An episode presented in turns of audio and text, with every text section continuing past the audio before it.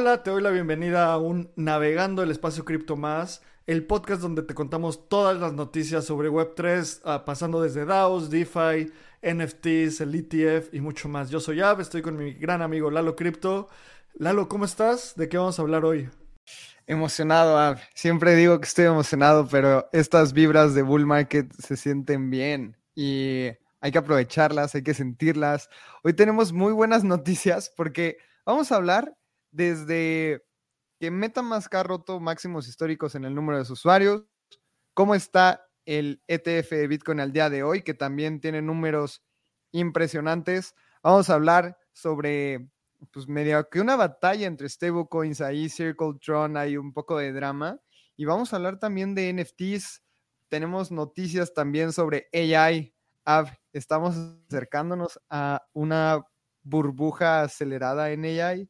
Lo hemos visto en el ecosistema cripto, así que también podemos dar nuestros puntos de vista. A mi parecer, estamos entrando en una burbuja en el ecosistema de AI que va a explotar y pues probablemente el espacio cripto se pueda haber beneficiado de ello. Así que hablemos sobre todo esto. Y ya, el día de hoy estamos viendo aquí las estadísticas de Espacio Crypto Quest, que es esta dinámica que estamos haciendo gamificada, en donde tú coleccionas todos los NFTs que lanzamos por cada episodio, por cada contenido que nosotros obtengamos y lancemos.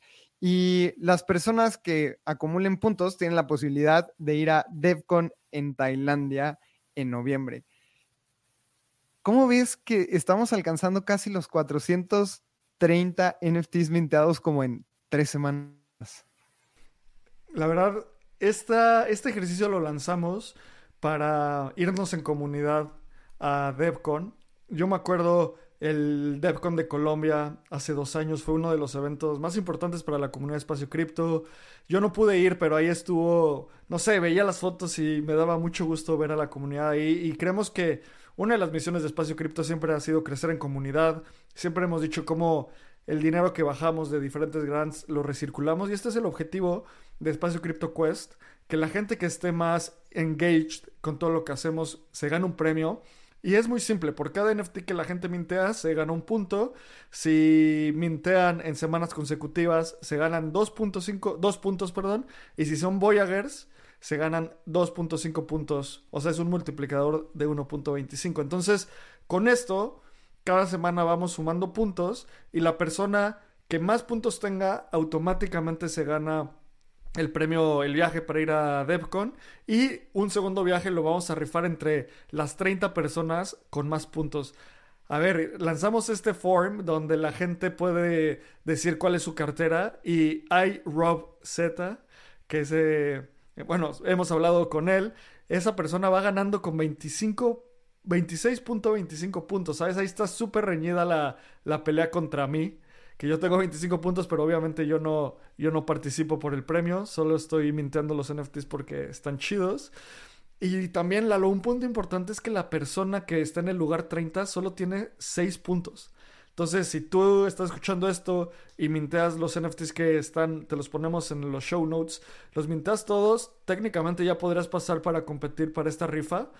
Y cada NFT cuesta un dólar. Y esto es para evitar bots. No queremos bots. O sea, no queremos ser uno de esos proyectos que de repente, no sé, tengan 10.000 NFTs minteados cuando pues, ni son personas de verdad, son ahí bots. Por eso pusimos un dólar. Es un costo simbólico y obviamente todo lo que se minte se va a ser invertido para llevar a más gente a DevCon. Esta es la temporada 1. Estoy muy emocionado, tienen que ir a Espacio Crypto Quest. Y ahora sí, vamos a entrar al episodio. Antes, escuchando un anuncio de nuestros patrocinadores.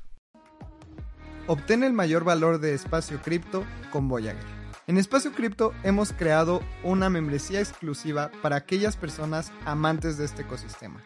Con Espacio Cripto Voyager podrás encontrar trabajo en el ecosistema, ampliar tu conocimiento y conectar con la comunidad en un siguiente nivel.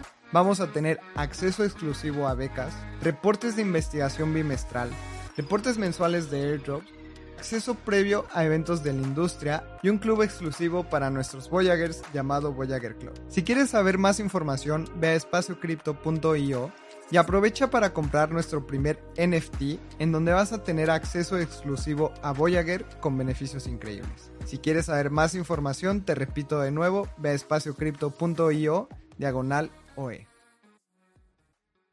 No sabes lo emocionado que estoy a volver a ver a Ethereum en los 3 mil dólares, Bitcoin en los 51, pero lo más emocionante para mí ha sido ver a Ether en los 3 mil dólares y que el ecosistema retail, es decir, las personas como tú, como yo, todavía no estén sintiendo esa euforia por entrar a cripto. Normalmente cuando vemos estos bull markets, nuestros primos segundos lejanos nos dicen, hey primo, ¿te acuerdas de mí? Nos vimos en la Navidad de 2015. Oye, ¿qué es eso de Ethereum? ¿Cuándo compro?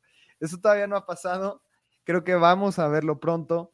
Y el mercado se ve muy positivo. Aunque esta semana no hayamos tenido esas subidas de 50%, a excepción de Uniswap, que también es algo el que vamos a tocar, se ve un mercado también consolidándose de manera muy positiva y se vienen cosas buenas.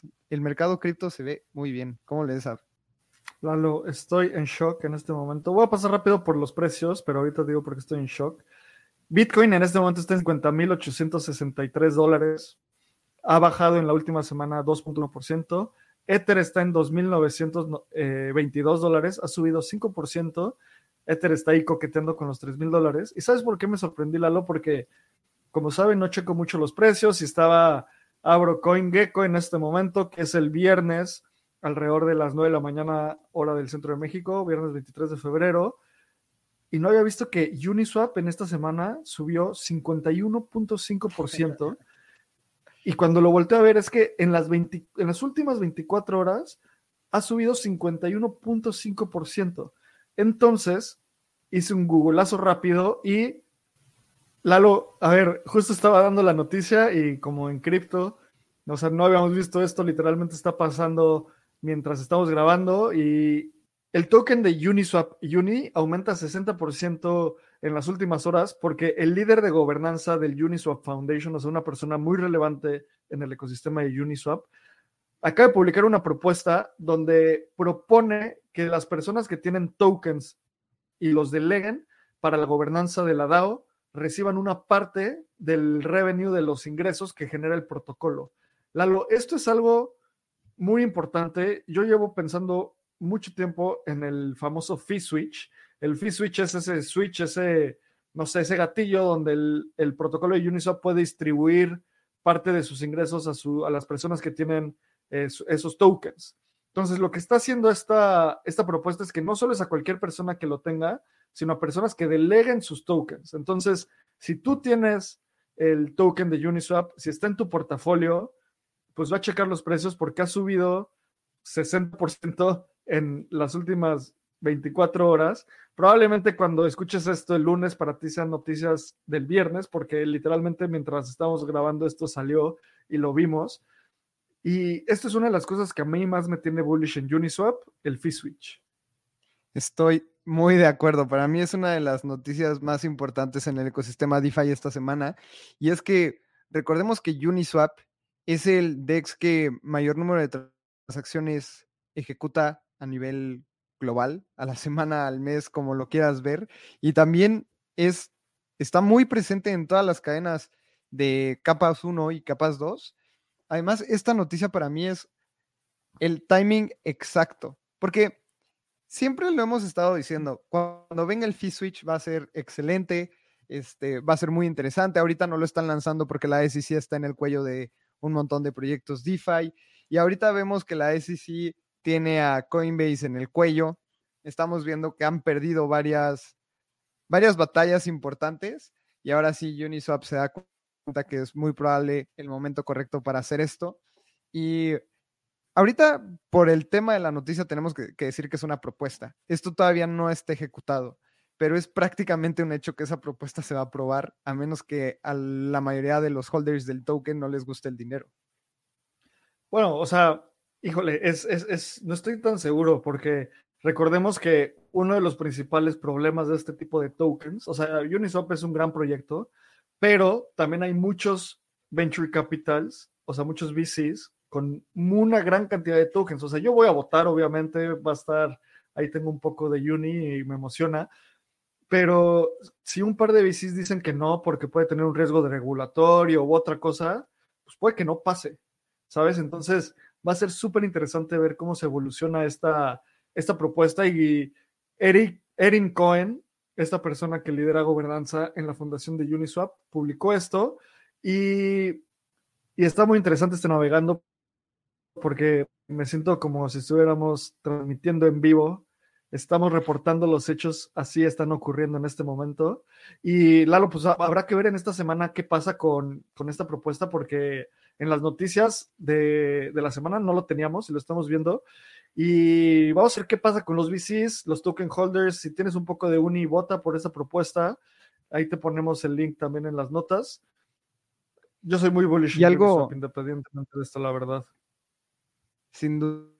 Algo que también me, me emociona es ver cómo reaccionan los otros tokens como, no sé si decirlos OG, porque en cripto pues es muy nuevo, pero estos tokens más tradicionales de estos productos, porque hemos estado hablando de un montón de protocolos nuevos, Eigenlayer, Restaking, Data Availability, todas estas nuevas narrativas, pero Uniswap funciona muy bien, Aave funciona muy bien, Chainlink también está funcionando excelentemente bien, The Graph, eh, INS, todos estos protocolos que fueron innovación en el bull market pasado, estoy emocionado por ver cómo reaccionan. De hecho, AVE ha tenido un repunte en el precio como de 4 o 5%, que muy probablemente haya sido derivado de esto.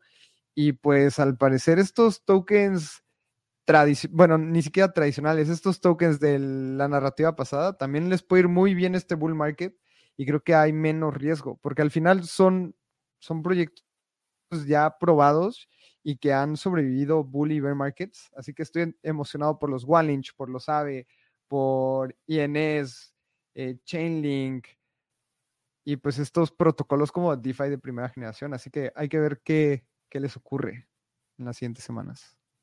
100%. Y también, a ver, Uniswap, a ver, hubo meses que tuvo más volumen de transacción que Coinbase. Uniswap tiene 10 veces más volumen que todos los exchanges en la TAM. O sea, este futuro descentralizado está ocurriendo y ver esto es bastante emocionante. Vamos a, me, voy a echar un detalle después a leer la propuesta completa, que literalmente la publicaron hace dos horas y hace dos horas estábamos en juntos y, y platicando del navegando, entonces hay que echarle una, una leída rápida. Mira, dice, pone, hay unos next steps y echándole un ojo rápido al timeline de esta propuesta, se publicó hoy, 23 de febrero, va a estar a discusión por siete días. Luego, este es un punto bien importante si tienes Uni. Para el 1 de marzo, la próxima semana, va a haber un snapshot para ver los, las personas que votaron que sí o que no y quienes se abstuvieron. Aquí creo que es importante también especulando, supongo que ese también va a ser el snapshot para que empiece a correr la distribución de fees. Entonces, si tienes algo de Uni, pues delégalo, creo que sería una buena idea. Y bueno, vamos a ver cómo sigue evolucionando. Me voy a quedar con esta tab porque me lo voy a echar después. Y Lalo, pasando a otras cosas del ETF y de precios, ¿qué onda que el ETF hoy tiene alrededor del 3.71% de Bitcoin en circulación? Esto es más que el Bitcoin que tiene Michael Saylor y se proyecta que podría llegar a tener alrededor del, 3, del 9.08% en los próximos seis meses. Esto es gigante porque quiere decir que nuevo dinero entra a Bitcoin, porque este nuevo dinero compra eh, estos activos. Entonces, técnicamente, si llegan a tener el 9.8% de los activos, quiere decir que al menos Bitcoin debería de subir al menisísimos 9.08% en los próximos meses, que es muy poquito, pero siempre hay un multiplicador por cada dólar que entra. Generalmente el precio crece entre 5 y 10 veces. Entonces, entre, o sea, esto quiere decir que 9% se podría proyectar en un incremento del precio del 45 al 90% en los próximos meses. Son números pasados, nada de consejo de inversión. ¿Qué opinas de estos datos?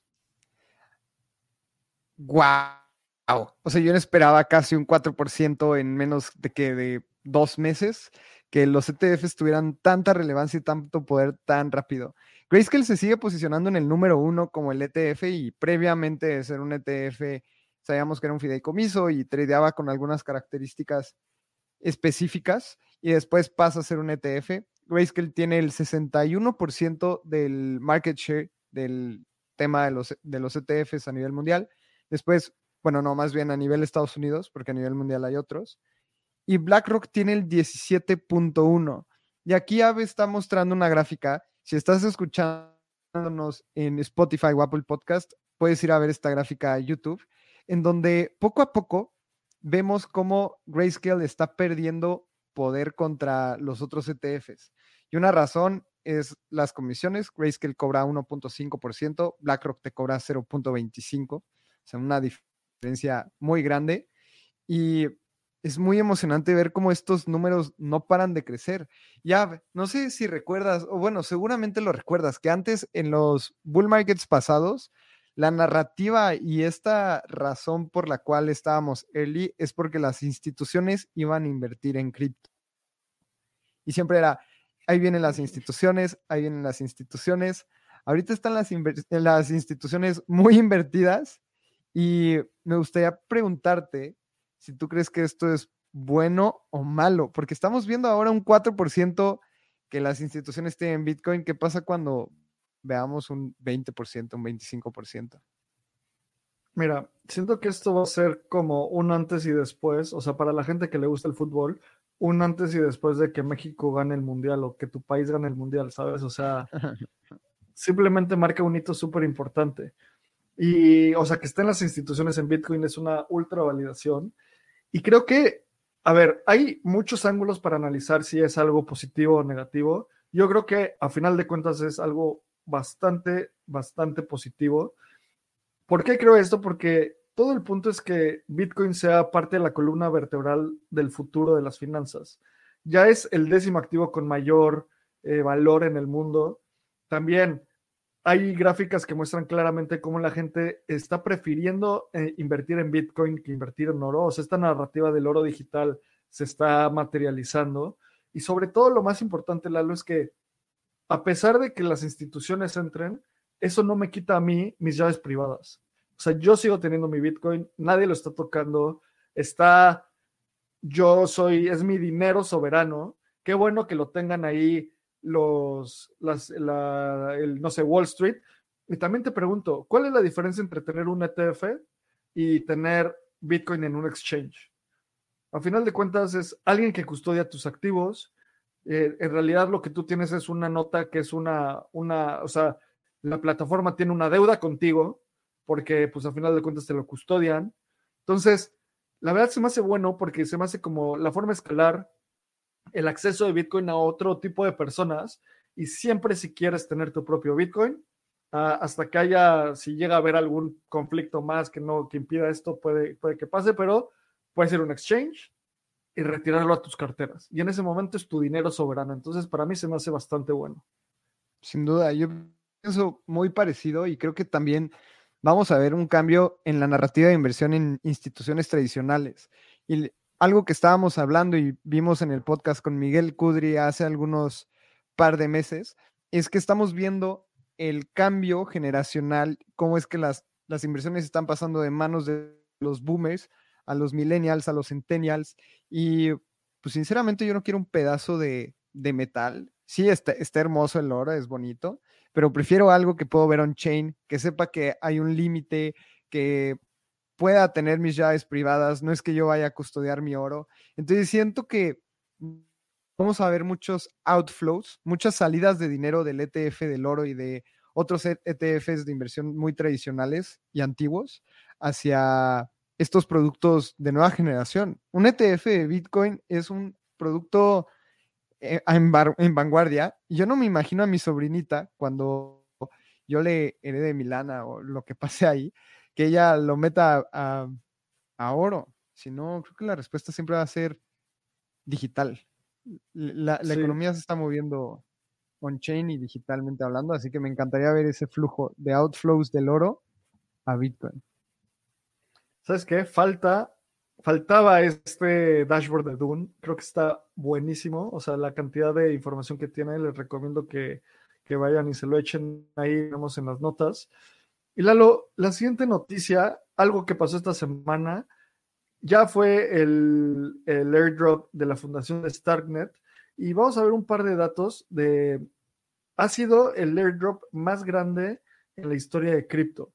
Hubo más de 200 mil personas que recibieron los tokens y en este momento Starknet está en 1.93 dólares y la evaluación completamente diluida está en 19 mil millones de dólares. Está ahí compitiendo con Arbitrum en los, en, en los rankings y Lalo, ¿cómo viste? O sea, es uno de los airdrops más importantes. Y creo que estamos en esta etapa del mercado donde mucha gente está especulando por lo siguiente, el siguiente gran airdrop. El que yo veo después de este definitivamente es eh, Eigenlayer, todo el restaking. Entonces, a ver si no la gente que estaba farmeando Starknet ahora se va a Eigenlayer a farmear. Sin duda, ya sí que y Scroll y a todas estas capas 2 que todavía no tienen un token, la CKEVM de Polygon. Y algo que estoy leyendo de Decrypt es que 1.3 millones de wallets fueron elegidas para el airdrop de, del token. O sea, esto es una cantidad gigantesca y 700 millones de Stark fueron distribuidos. En algún momento el token llegó a estar en 3 dólares, ahorita está en 1.93, cosa que no está nada mal y está apreciado como el activo número 61 con mayor eh, capitalización de mercado en el ecosistema cripto. Y si vemos, y lo, podemos comparar contra otras monedas de gobernanza, ya está por arriba de AVE. En un par de, días ya tiene más capitalización que AVE, más que DYDX, más que eh, otros tokens también de gobernanza de este estilo me gustaría ver qué es lo que va a ocurrir a largo plazo y obviamente va a haber una DAO y ya están haciendo propuestas. Y comparando aquí entre Arbitrum y Starknet, el, el Fully Diluted Valuation, la evaluación diluida de todos los tokens, Starknet es de 19 mil millones de dólares y el de Arbitrum es de 17 mil. Así que Starknet estaría por arriba. Ahorita en capitalización de mercado, que es número de tokens circulantes, por el precio del token. Sí, el de Arbitrum está por encima por 500 millones de dólares, pero están ahí en una batalla al tú por tú. Y algo que fue muy criticado Starknet y que creo que ya están mejorando es que el desbloqueo de los tokens de Starknet, a comparación de Arbitrum y otros tokens de gobernanza que tienen un esquema a mayor largo plazo, empezaba el desbloqueo de los tokens de Starknet en dos meses. Entonces íbamos a poder ver cómo inversionistas y gente del equipo iba probablemente a vender esos tokens para tener liquidez, cosa que iba a empujar el precio hacia abajo, normalmente es lo que ocurre. Y Starknet ahora está tomando cartas en el asunto, está haciendo una propuesta y están viendo si lo extienden. ¿Cómo es esto? Porque es bien importante para un proyecto a largo plazo que los, los key, key stakeholders, o sea, las personas como inversionistas y el equipo, pues que también piensen a largo plazo y no a los dos meses vendan todo su, token y pues, se compren sus mansiones, ¿no? no, a ver, definitivamente el vesting es algo de lo más importante. Se hace en el mundo de tecnología y startups desde hace años. Tú cuando fundas una empresa, hasta tú como fundador te pones un vesting para asegurar que estás invirtiendo, o sea, que estás invertido o invertida en tu empresa, ¿sabes? Entonces, una de las cosas más críticas de, de estos airdrops es cómo la cantidad de tokens que le dan a VCs, ¿sabes? A fondos de inversión que les dieron dinero. Yo no estoy en contra, a final de cuentas así es como funciona el mercado. Y muchos de estos fondos de capital van a vender el token, tienen que vender el token, tienen una responsabilidad fiduciaria con sus, con sus acreedores, con la gente que les dio dinero.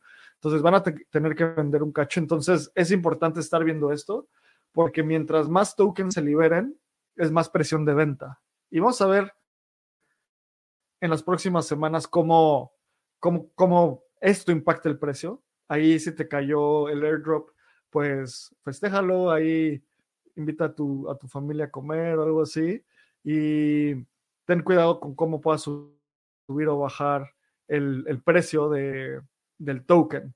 Y Lalo, vamos a ver quiénes son los principales ganadores en, en, tokens que han subido de precio en los últimos siete días. Y hay una clarísima tendencia en diferentes tokens de AI. El que más ha subido es Singularity Net, que ha subido 100.3%, WorldCoin 89%, Sayacoin 63%, eh, Fetch.ai 54%, luego se coló ahí Uniswap en literalmente por la noticia que dimos al inicio, The Graph, Filecoin, Render, como todos estos, estos proyectos que están intentando tener eh, computación distribuida, o sea, eh, procesamiento de capacidad de procesamiento distribuido. Y creo que todo tiene que ver con dos cosas.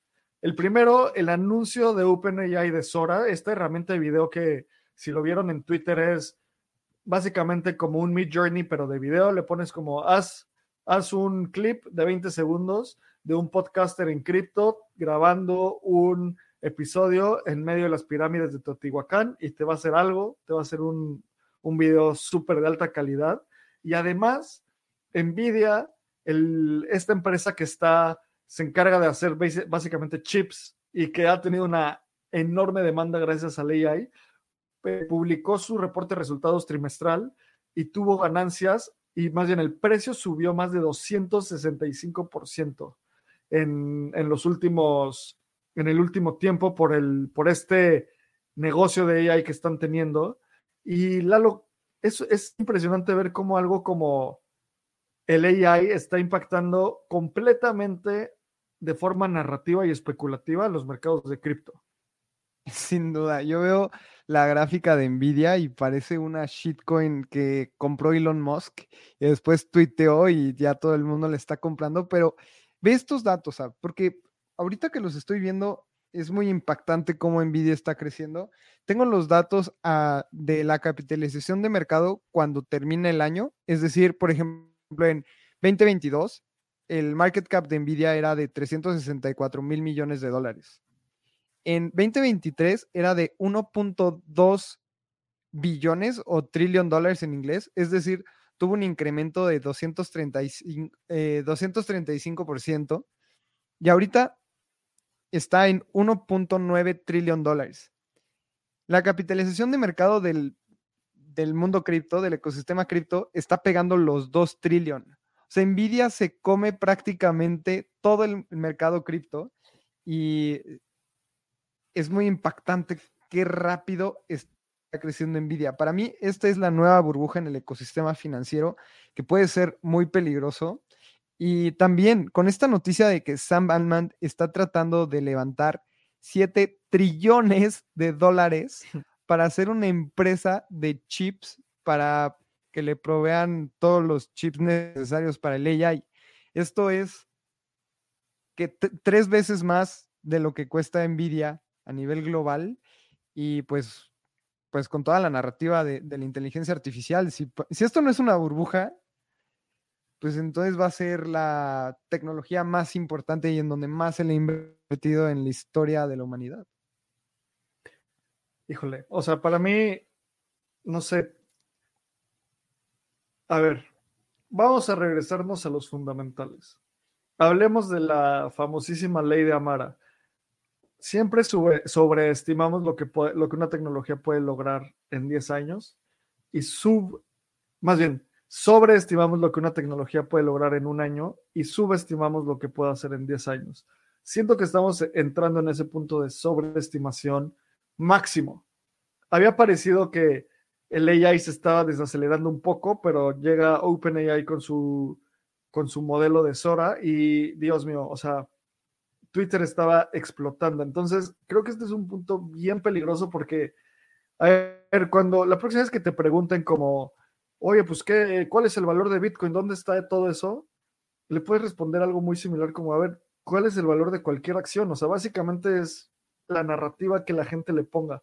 Definitivamente Nvidia tiene muchísimo valor, pero estos incrementos están absurdos. Y lo que dice Sam Altman queriendo crecer tanto, levantar tanto dinero, o sea, son planes, o sea, inimaginables. Nuestro, nuestro cerebro no entiende la cantidad de dinero que quiere levantar este señor.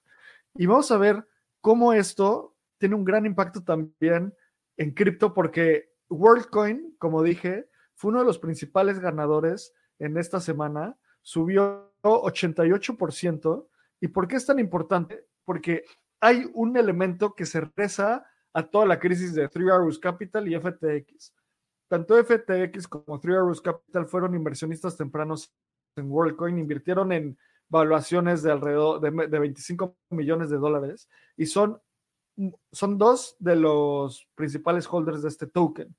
Y con este incremento, incremento de precio, hasta el fundador de Three Arrows Capital, Susu, dijo que estaba feliz por este incremento porque los acreedores de Three Arrows Capital eran de las, son de las personas que más, tiene, que más tokens de, de WorldCoin tienen.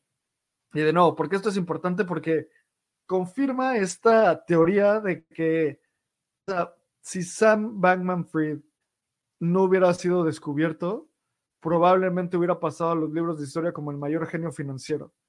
Su posición en, en esta empresa de AI que le compite a OpenAI, ¿cómo se llama? ¿Te acuerdas, Lalo? Anthropic. No, recuerdo. Eh, su, posición en Anthropic es de las más grandes y ahorita tiene una evaluación de más de 20 mil millones de dólares, tiene un montón de tokens de WorldCoin. El problema es que se les cayó el teatro antes y más que el problema de que se les haya, se les haya caído el teatro, es, el problema es que se robaron el dinero de sus usuarios. Entonces, de inicio no te robes el dinero de tus usuarios. Entonces, pues ojalá esto también ayude a que en un par de meses demos la noticia como, ah, ya no solo te van a regresar tu dinero de FTX a precios de cuando cayó, sino pues un poco más porque lograron liquidar más activos. Sí, a mí este tema del AI me huele exactamente a como estábamos en cripto en 2020, que te subías al taxi y yo me acuerdo mucho, porque tú y yo estábamos en Miami, nos subíamos a cualquier taxi y yo me acuerdo muchísimo ver cómo el taxista abrió su app de Coinbase en un semáforo. Y era como para ver cómo iban con sus inversiones. Y nos contaba que tenía, sí, que tenía Dogecoin, etcétera. Siento que está pasando lo mismo con empresas de AI. Por ejemplo, está este token que se llama Fetch AI, que fue una de las primeras initial exchange offerings de Binance. O sea, en Binance tú podías comprar este, este token, como, era como una ICO, pero exclusiva para Binance. Y visitando su página se ve muy bien. O sea, es un producto en donde puedes conectar múltiples integraciones de AI a tu producto. Entonces, imagínate que quieres hacer una aplicación y puedes integrar Skyscanner, Discord, OpenAI, Slack, WhatsApp, Google Calendar. A mí todo esto me suena excelente, a excepción de que tienen un token cripto. ¿Por qué necesitas un token cripto si vas a integrar WhatsApp a una aplicación? Entonces también hay que cuidar un montón eso. O sea, no, no todos los productos necesitan un token cripto. Y ahora, si combinas cripto y AI, es como la malteada perfecta de Crypto Bros. Y, y especulación y esperanza en volverte millonario en tres minutos. Así que hay que tener muchísimo cuidado en esto. Sin duda, estoy viendo lo mismo que pasó en el mercado cripto, pero en el mercado de AI. Y si vemos estas gráficas en Companies Market Cap, Nvidia ya está posicionado como la cuarta empresa más importante a nivel mundial y ya rebasó a Amazon, a Google, a Meta y pues nada más está por debajo de Saudi Aramco, que es esta empresa de petróleo que está a punto de superar. Y Apple tiene 2.8, Microsoft tiene 3 trillones y Nvidia está en los 2 trillones. Si esto no es una burbuja, entonces no sé cómo se vean las, las burbujas. ¿Tú dirías que huele más a burbuja que burbujín. Una de las cosas que creo que siempre hay que recordar, Lalo, es que voy a, simplificar la forma de invertir. Hay tres tipos de, de inversionistas y voy a ir del como del más a largo plazo al más a corto plazo. El más a largo plazo es esa persona que invierte en fundamentales, ¿sabes?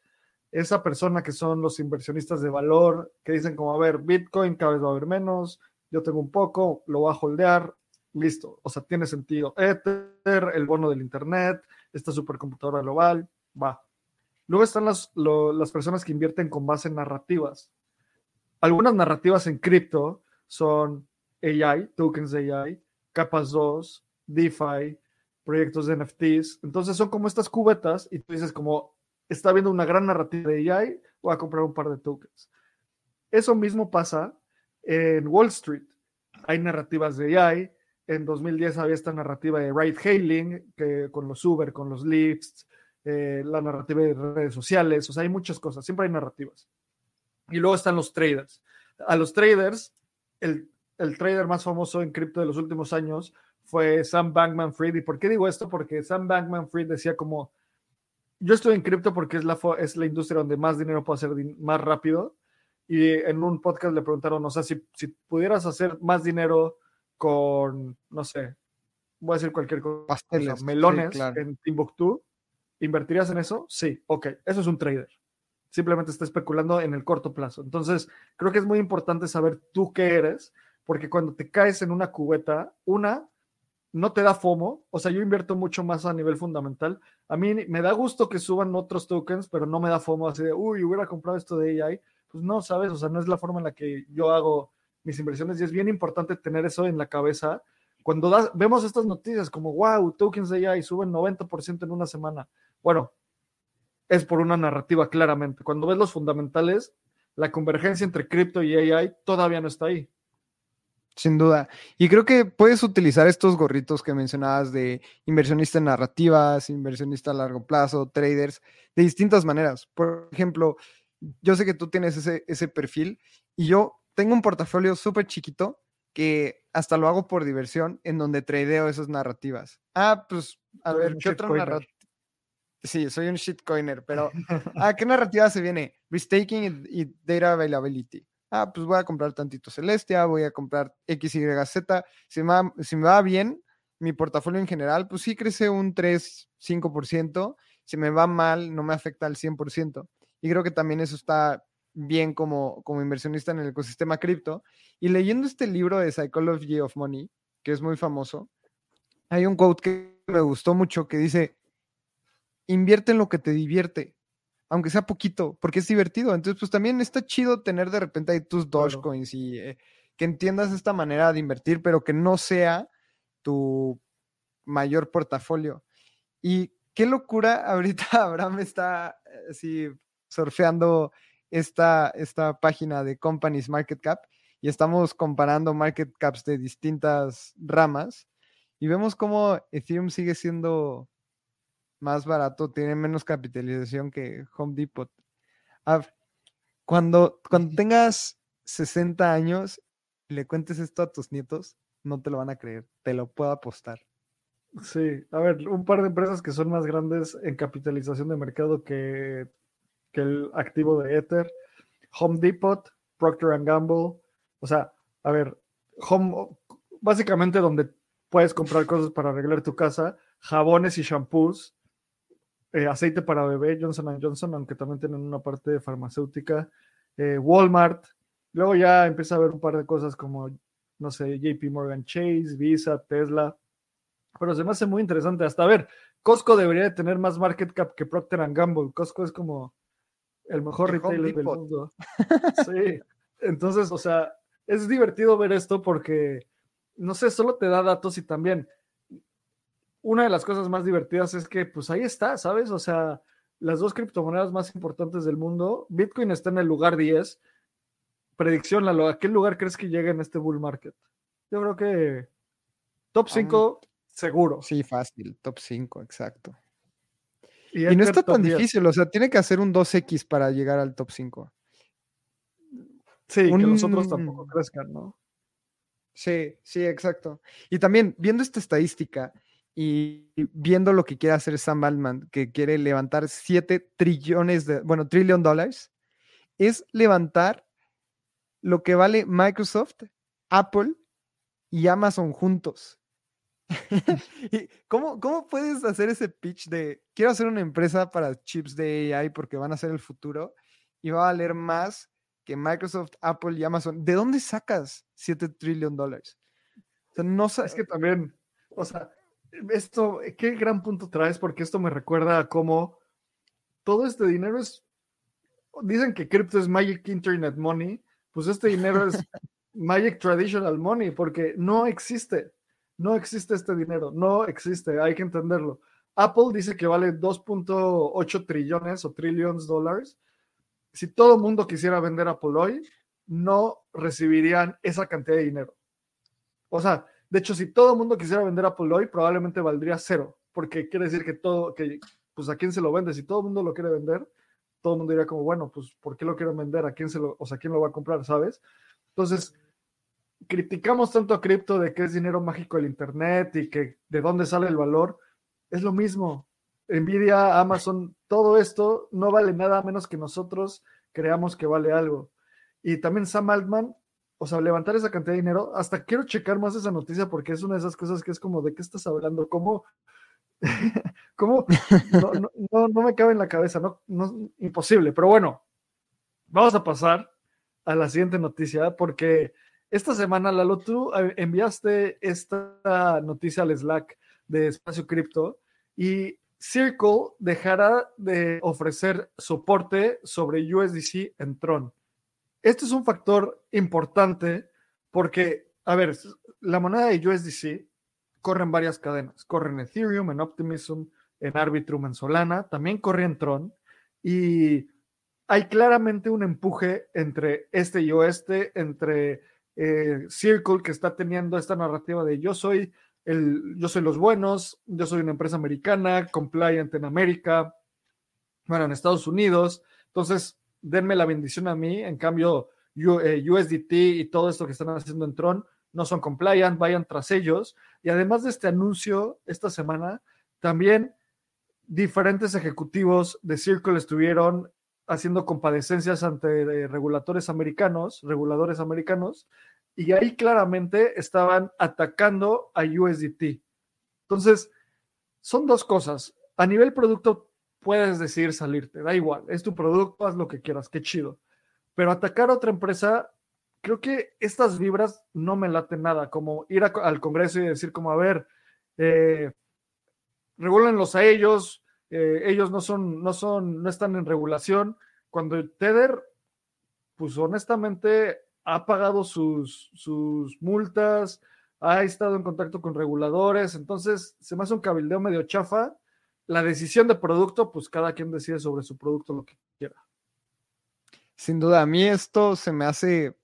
A ver, no hay nada confirmado y aquí estoy también con mi gorrito de, de teoría conspirativa, pero a mí se me hace muy sencillo ver esto. Es, Circle está queriendo listarse en bolsa y esto ya lo sabíamos. Circle tiene que quedar bien ante la SEC y ante reguladores en Estados Unidos. Y Tether es gigantesco. O sea, hemos cubierto varias veces que tiene más bonos de la tesorería de Estados Unidos que muchísimos países. Sin embargo, Tether no toca a Estados Unidos. Si tú eres una empresa de Estados Unidos que quiere tener productos de Tether, no puedes hacerlo. Circle quiere cubrir muy bien ese mercado y siento que es estar limpiando esas dudas de compliance y diciendo, me voy de Tron, me voy de todo lo que tenga que ver con Justin Song, que sabemos que no es la persona más transparente.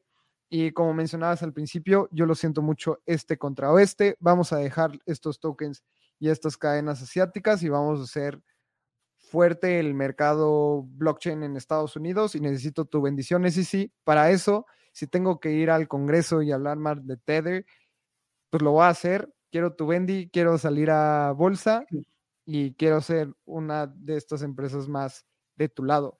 Y a mí también se me hace muy, muy chafa, pero también lo entiendo en el sentido de que pues Circle lo tiene que hacer porque pues, quiere listarse en bolsa y Estados Unidos no va a dejar que el dinero se, se vaya así por una coladerita que se llaman stablecoins. Entonces vas a tener mejor a Circle de tu lado, que tiene una capitalización de mercado importante y bonos de la tesorería muy importantes, en un esquema mucho más regulado y pues sí, tirarle a Tether que se volvió como poco a poco se volvió en un monstruo gigantesco que ya no pueden parar.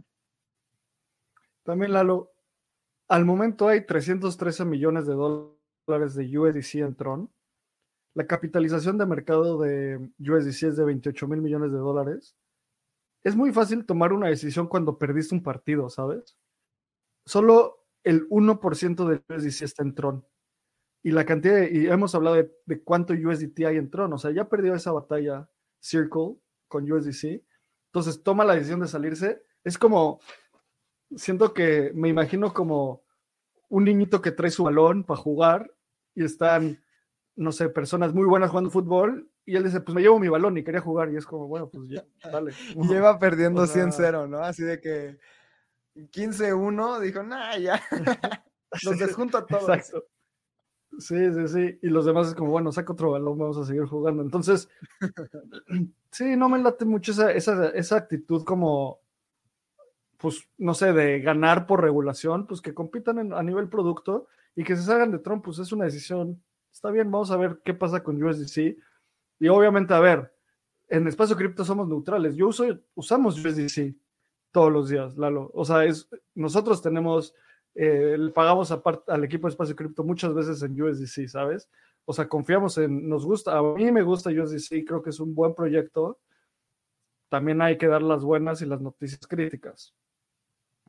y pasemos a la siguiente noticia, y es que, Lalo, ya se siente el, el bull market, estamos llegando a esas métricas de bull market, y MetaMask está cerca de alcanzar su máximo histórico de usuarios activos al mes, este mes tuvieron más de 30 millones, eh, un poquito más de 30 millones. El máximo histórico está en 31.7 millones.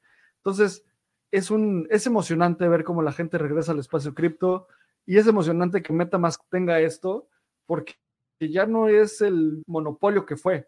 Ya está Ravi, ya está Rainbow, ya, hay, ya está Sirion. Entonces, ya hay mucha gente en otros wallets y ver estas métricas es emocionante, por decirlo menos. Sin duda. Y checa esta estadística, porque en septiembre mencionaron que tenían 19 millones de usuarios. Es decir, que en menos de, o sea, en cuatro meses, porque los 30 millones de usuarios los reportaron en enero, fue un incremento de 55% de usuarios activos en cuatro meses. Es un crecimiento gigantesco y algo importante a mencionar es que sí, o sea, estamos entrando en este bull market y, y se puede notar en número de usuarios activos, sin embargo, también podemos ver lo lejos que estamos en temas de producto y en experiencia de usuario, porque no es posible que Metamask, y tenemos amigos trabajando en Metamask que les mando un fuerte abrazo, pero qué mala experiencia de usuario sigue siendo Metamask. O sea, es, difícil utilizarla. Estábamos, estaba dando clases y les estaba diciendo a mis alumnos cómo dar de alta una capa 2, y no fue tan sencillo, y después estar buscando el contrato en CoinMarketCap para pegarlo dentro del, del wallet.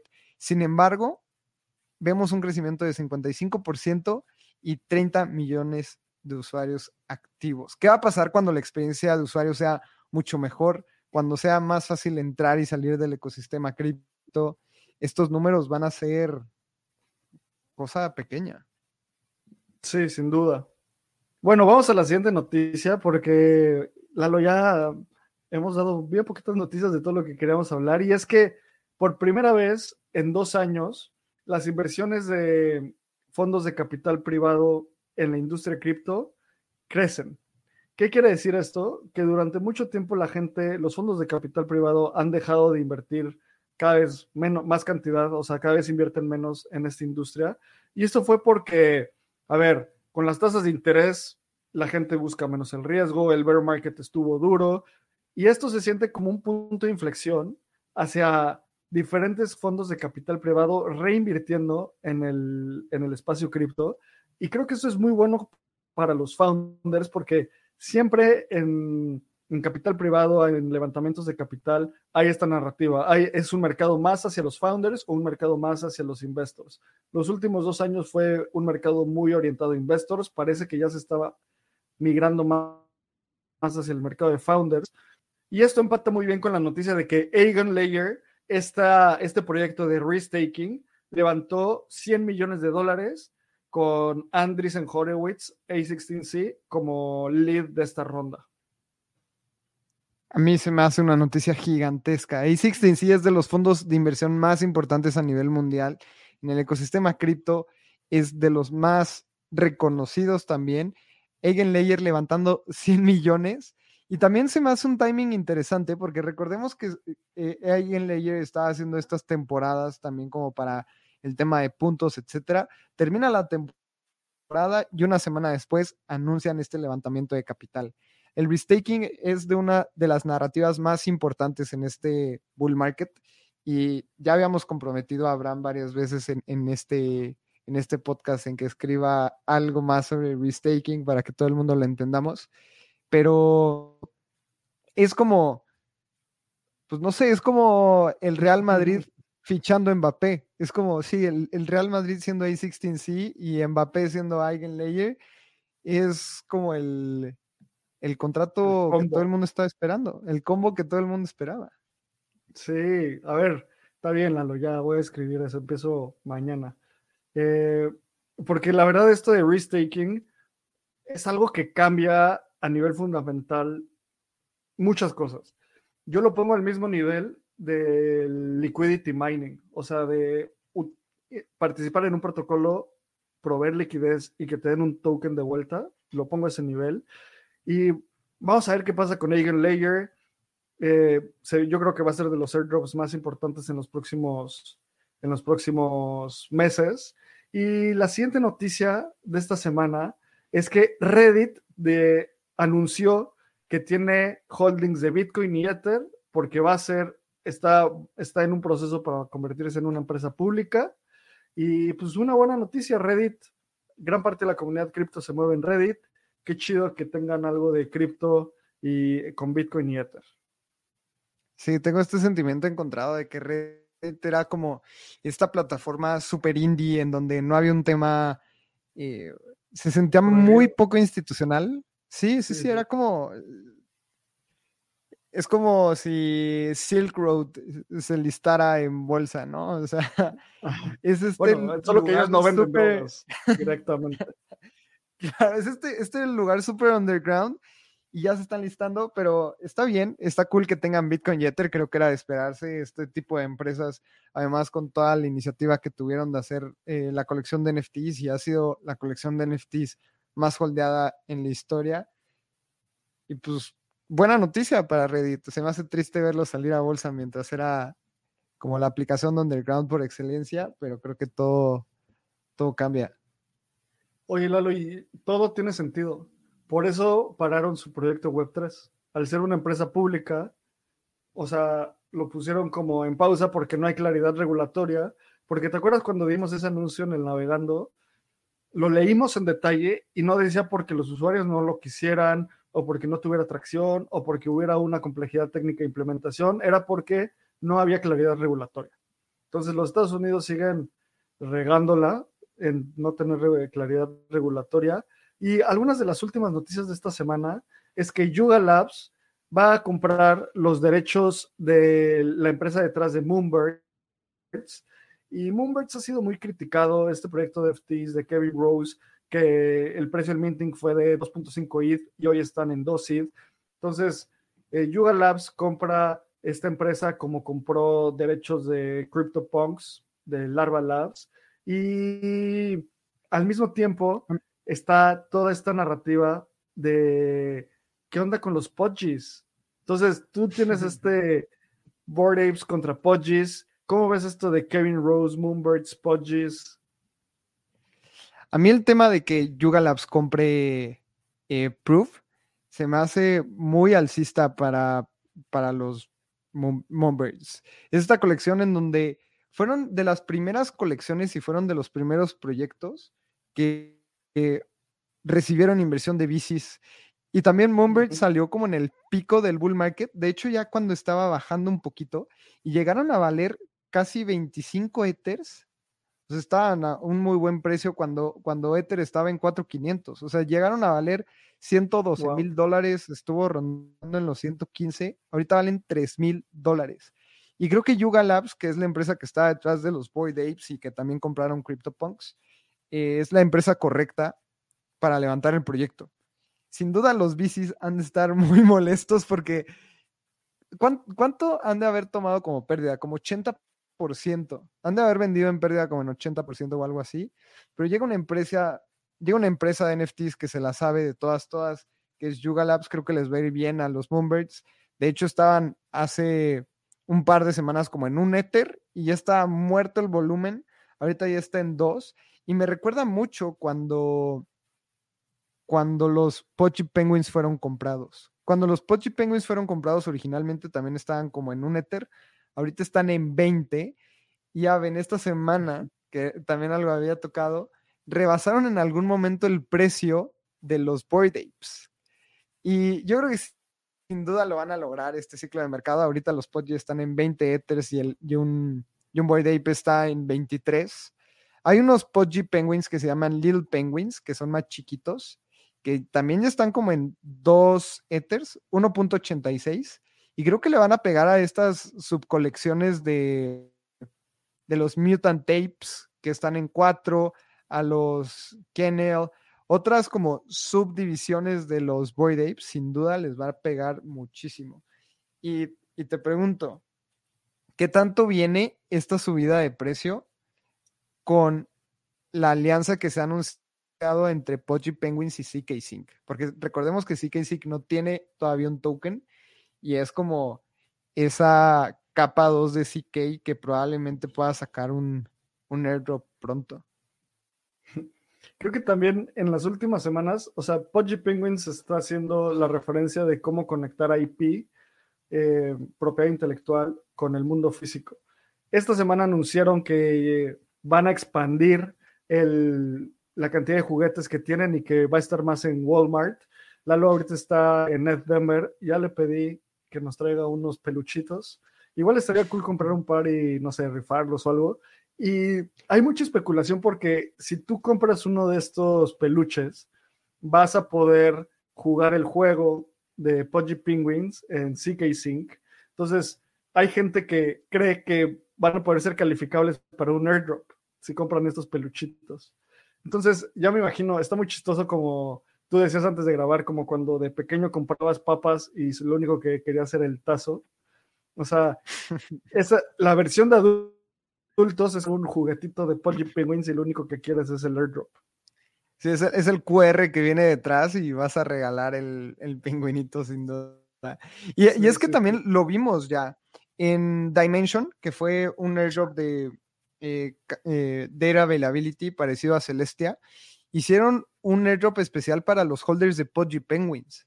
Entonces, no es la primera vez que podríamos ver un airdrops para los holders de esta colección. Y en Espacio Cripto hicimos una dinámica hace, hace un par de meses en donde los papás tenían que subir como le enseñaban a sus hijos cripto. Hubo una persona ganadora, Antonio, este, ya, ya está recibiendo su Pudgy Penguin, así que podemos hacer otra dinámica parecida para, para rifar algunos Pudgies. Es, estos Pudgies van a estar disponibles en Walmart Estados Unidos, pero el, el hack es que también están disponibles en México en Amazon. Así que, pues, si, si quieren ahí comprar unos Pudgies, échense unos. De hecho, cuando cubrimos la noticia de los peluchitos, nuestro editor, el buen Tebo, que nos está escuchando, se compró un par. Así que tal vez podría ser el primer airdrop del buen Tebo. Sí, a ver, pónganle eh, root for Tebo para que le caiga un airdrop. Imagínate que le caiga una lanita. Es muy chido. Y Lalo, de las últimas noticias de la semana, otro airdrop de Optimism. Tú me avisaste de esto, así que da la noticia. Es el cuarto airdrop que Optimism lanza y es para personas que crean colecciones en el ecosistema de Ethereum y de Optimism. Este fue un, un airdrop de 10 millones de OP, cosa que también estuvo jugosón, para 22 mil carteras. Así que pues es un buen promedio. Vi varias personas que, que se llevaron este airdrop, entre ellos Paso Cripto por los, por los NFTs que hemos lanzado. También estuvo ahí metido algunos NFTs que habíamos regalado en el pasado en, en la capa de Optimism. Así que esto incentiva a seguir haciendo cosas distintas en Optimism. Nadie esperaba que a los creadores de NFTs les iban a caer un airdrop. Así que, no sé, tal vez si tienes una multisig en Optimism en un futuro te pueda caer, o si estés deployando smart contracts te pueda caer. Nadie sabe el siguiente paso del siguiente airdrop. Y recordemos que Optimism va a estar realizando estas actividades periódicamente. Si quieres ser parte de ello, utiliza Optimism, así como me cayó por delegarle a Brichis, que es nuestra delegada de cabecera, pues no sabemos qué otras actividades puedan caer. Oye, a ver, Espacio Cripto le cayó el airdrop 2. ¿Cuál fue el airdrop 2? El airdrop 2, no sé si, creo que fue el de delegar, ¿no? No, eso fue el 3. Bueno, X. A Espacio Cripto le han caído dos airdrops de Optimism por usar la red, ¿sabes? O sea, y no es como que estamos farmeando o haciendo cosas raras, sino los NFTs de Cuesta están en espacio en Optimism. Si hubieran puesto el corte a hoy, nos hubiera caído mucho más, pero pues no nos eh, fue Podríamos llevar a más personas a Tailandia. Exacto, por Optimism. Y, pues bueno, Lalo, la última noticia también de la tú me la mandaste, me la mandaste justo antes de empezar el episodio. Esta noticia está, está dura porque AVAX, la, la red de Avalanche, ha parado de producir bloques y lleva más de seis horas sin producir bloques. El Twitter, eh, el Twitter oficial de Avalanche está mencionando de que están encontrando la manera de reactivar la red. A mí me preocupa un poco porque no han dado ninguna noticia. Esto es viernes a mediodía, Ciudad de México, y no hay una noticia por la cual está ocurriendo. Probablemente el lunes que escuchemos esto podamos tenerles una actualización, por lo cual no quiero dar más detalles sin saber qué está ocurriendo, pero estamos viendo otra capa 1 que ha dejado de, operar y estamos entrando en un bull market en donde están siendo testeadas todas estas capas 1. ¿Cuántas veces no hemos dicho que, pues sí, o sea, todo funciona cuando no hay usuarios y que, y que todo está tranquilito, pero esos momentos en los bull markets en donde se saturan las redes, en donde hay nuevos usuarios, en donde hay nuevos inflows, es en donde realmente sacan, sacan el cobre de los proyectos. Sin duda alguna. Es todo lo que construiste durante los últimos años, se prueba ahora. Y pues es momento de continuar probando, continuar construyendo. Nosotros, esta semana salió el beta de Bando, estamos utilizando, estamos haciendo el beta con los primeros 30 usuarios. Muchas gracias por el apoyo. Poco a poco vamos a ir abriendo ese producto. Y Lalo, creo que se vienen muchas cosas muy cool. Está muy emocionante lo que está pasando en el espacio cripto. También está bastante emocionante lo que está pasando en la comunidad. Ya quiero ver a la comunidad en DevCon. Vamos a hacer todo lo posible para llevar a la mayor cantidad de personas posibles. Y pues como siempre pueden encontrar a Lalo como Lalo Cripto. Sigan a Espacio Cripto. Yo soy Abraham CR. Muchísimas gracias por escuchar Espacio Cripto y muchas gracias por querer saber más de lo que quería saber ayer. Y nos vemos en el episodio del jueves, que tenemos un gran episodio con Cripto Conexión. Te mando un gran abrazo. Este guion de Mundo Futuro lo escribió una inteligencia artificial. Imagina un mundo donde la tecnología se convierte en una extensión natural de nuestras vidas. Donde cada experiencia se eleva a niveles inimaginables de simplicidad. Un mundo donde los límites se desdibujan y las ideas se hacen realidad con un solo toque. El mundo cambiará más en los próximos 10 años que en los últimos 100. Yo soy Jorge Alor. Yo Mario Valle. Y yo Jaime Limón. No te pierdas Mundo Futuro, el principio del fin. Disponible en cualquier plataforma de podcast. Mundo Futuro, Mundo Futuro. With lucky landslots, you can get lucky just about anywhere. Dearly beloved, we are gathered here today to. Has anyone seen the bride and groom? Sorry, sorry, we're here. We were getting lucky in the limo and we lost track of time. No, Lucky Land Casino, with cash prizes that add up quicker than a guest registry. In that case, I pronounce you lucky. Play for free at LuckyLandSlots.com. Daily bonuses are waiting. No purchase necessary. Void where prohibited by law. 18 plus. Terms and conditions apply. See website for details.